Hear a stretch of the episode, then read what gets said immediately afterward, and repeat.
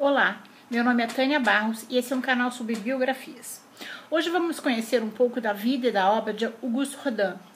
François René Rodin foi o maior escultor francês do século XIX. É, o Pensador, O Beijo, A Porta do Inferno são algumas das suas famosas esculturas. Auguste Rodin nasceu em em Paris, na França, no dia 12 de novembro de 1840, em uma família de classe operária. Ele era o segundo filho de Marie Cheffer e Jean-Baptiste Rodin, um modesto funcionário de, do departamento de polícia. Rodin foi um grande autodidata. Ele começou a desenhar com 10 anos. Com 14, abandonou os estudos para ingressar na Escola Imperial Especial de Desenho e de Matemática. Dos 14 aos 17 anos, aprendeu a desenhar e a modelar sob a orientação de Horace Lecoq e de Louis Perry Gustave Fort. Seus professores acreditavam em primeiro, que primeiro deveriam desenvolver a personalidade de seus alunos para que eles observassem com os próprios olhos e desenhassem a partir das suas lembranças. Rodin ainda agradeceu seus professores mais tarde em vida. Foi na Petite École que ele conheceu Judy Dalou e Alphonse Legros. Rodin possuía uma capacidade única para modelar uma superfície complexa, turbulenta, profunda, em bolsa em argila. Muitas de suas esculturas mais notáveis foram duramente criticadas durante a sua vida. Eles, elas entraram em confronto com a tradição, onde as obras naquela época eram decorativas, estereotipadas ou temáticas. Seu trabalho mais original partiu te de, de temas tradicionais como mitologia ou da alegoria, modelando o corpo humano com realismo e celebrando o caráter individual e a fisicalidade. Rodin era, um, era, sensível às controvérsias em torno do seu trabalho, mas recusou-se a mudar o seu estilo.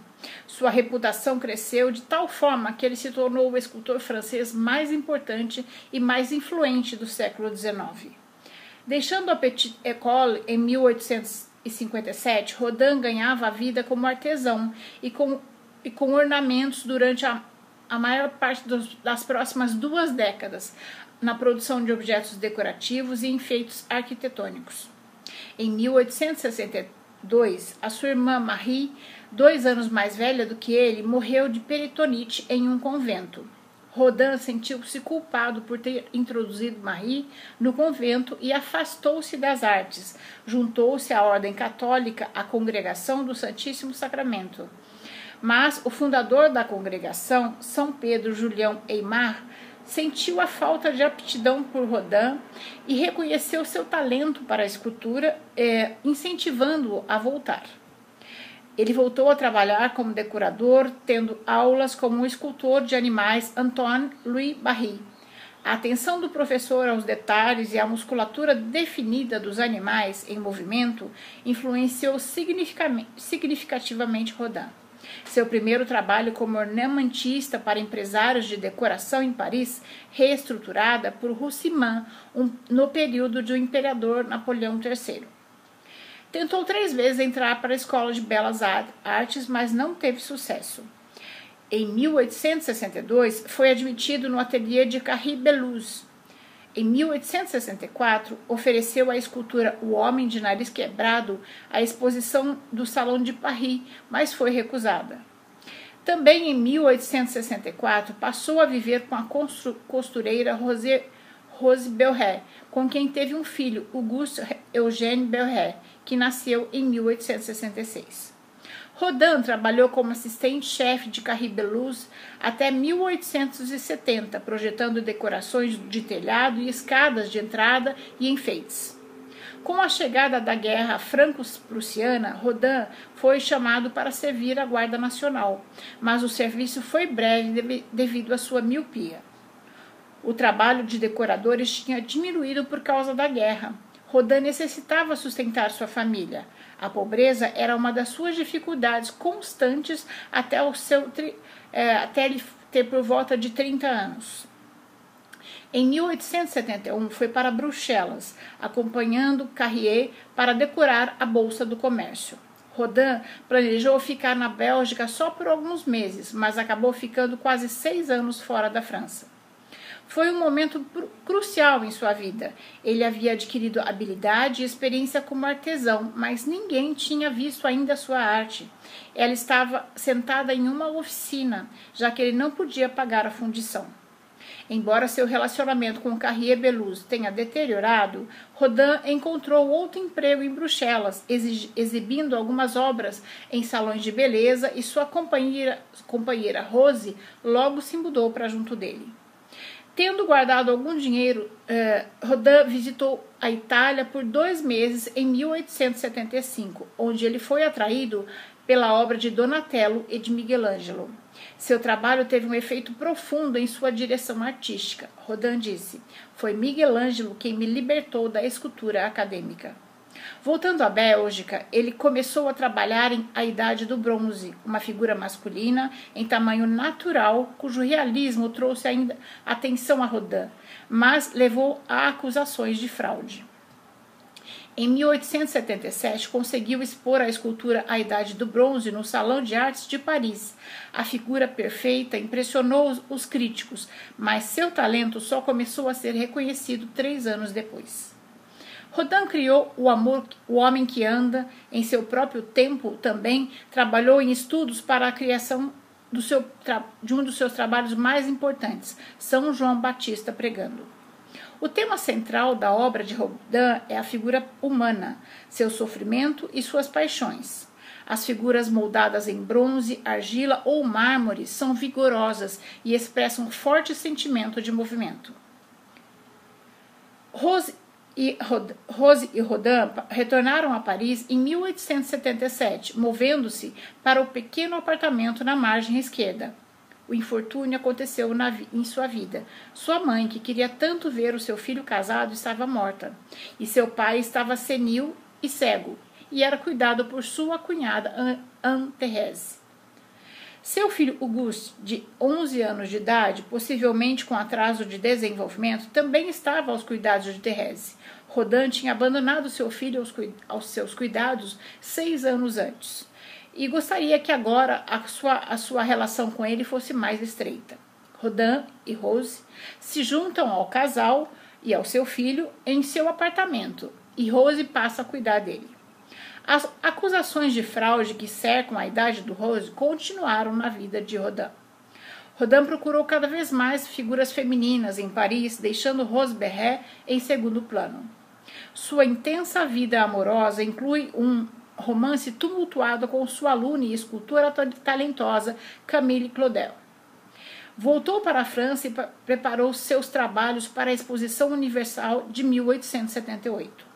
Recebeu a encomenda de uma porta monumental, em bronze, para o Museu de Artes Decorativas, cujo tema era a Divina Comédia de Dante. O escultor criou a Porta do Inferno. Em 1880, Carré Beluz agora diretor da Fábrica Nacional de Porcelana de Sèvres, lhe ofereceu uma posição de meio período como designer. A oferta foi em parte um gesto de reconciliação e Rodin aceitou. Essa sua parte, que apreciava os gostos do século XVIII, foi despertada e ele mergulhou em profundos projetos de vasos e enfeites para mesa que trouxeram a fábrica de porcelanas Sèvres em toda a Europa. A comunidade artística apreciou o seu trabalho e Rodin foi convidado para o Salon de Paris. No início de sua carreira, em suas primeiras aparições em eventos sociais, Rodin parecia tímido, mas em seus últimos anos, já famoso, mostrou-se falante e com um temperamento difícil pelo qual se tornou conhecido. O estadista francês Léon Gambetta expressou o desejo de conhecê-lo e o escultor o impressionou quando se encontraram em um salão. Gambetta falou que Rodin, de Rodin para vários ministros de governo e o subsecretário do Ministério de Belas Artes, Edmond Turquette, também quis conhecê-lo. Em 1884, recebeu a encomenda do Monumento aos Burgueses de Calais para a exposição Monet Rodin de 1889. Produziu o monumento a Vitor Hugo para o Panteão, um edifício em Roma, na Itália, e o monumento a Balzac para a Sociedade dos Homens de Letra. Em 1898, rompeu as relações com Camille Claudel. Em 1900, expõe 150 obras no Pavilhão das Almas durante a Exposição Universal e alcança sucesso internacional. Após a Exposição Universal em 1900, Rodin era um artista de renome mundial. Se clientes é, particulares ricos e intele intelectuais de alto nível o procuravam é, para, e pagavam o que ele pedisse por seus trabalhos. Em 1916, Rodin oferece ao Estado todos os seus bens em troca das instalações do, modelo, do Museu Rodin no Hotel Bihan e o seu parque. Em janeiro de 1917, ele se casa com a sua companheira há 53 anos, Rose Belré, no último ano da vida de ambos. Rose Belré morre duas semanas após o casamento e Rodin falece dia 17 de novembro do mesmo ano. Ambos são enterrados no Parque Villa de Brillant, em Medum, onde ele tinha um ateliê. Suas esculturas sofrem um declínio de popularidade após a sua morte, mas, dentro de algumas décadas, o seu legado se solidificou. Suas obras mais célebres, O Beijo, que faz parte de uma série de esculturas realizadas para a Porta do Inferno, do Museu de Artes Decorativas, O Pensador, da mesma série, e o Retrato de Balzac confirmam isto. Há um museu em Paris dedicado à sua obra e vida, o Museu Rodin, situado no Hotel Bihan, ao lado do Hotel des Invalides, monumento onde se encontra o túmulo de Napoleão. Os trabalhos de sua assistente e escultora, Camille Claudet, com quem Rodin teve um romance, muitas vezes foram confundidos com o do próprio Rodin.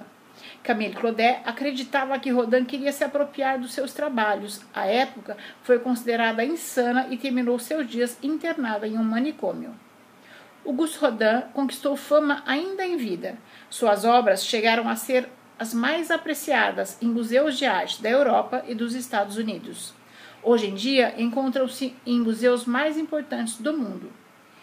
Amante da fotografia, Rodin deixou mais de 7 mil imagens que permitem seguir passo a passo a elaboração de suas esculturas e de suas inaugurações, como a do Monumento aos Burgueses de Quelé em 1895 e o Pensador diante do Panteão em 1906. A Eterna Primavera, uma escultura em mármore de Rodin, foi arrematada em 9 de maio de 2016 por 20,41 milhões de dólares, é, ou 19,91 milhões de euros, no leilão de arte de Sotheby's, em Nova York, um recorde para um artista francês. A obra foi esculpida num único bloco de mármore entre 1901 e 1902. Mede 80 centímetros de comprimento e 66 centímetros de altura e pesa 154 quilos. Ela constitui uma variante da escultura de mármore O Beijo, exposta no Museu Rodin, em Paris. Essa é a nossa história de hoje.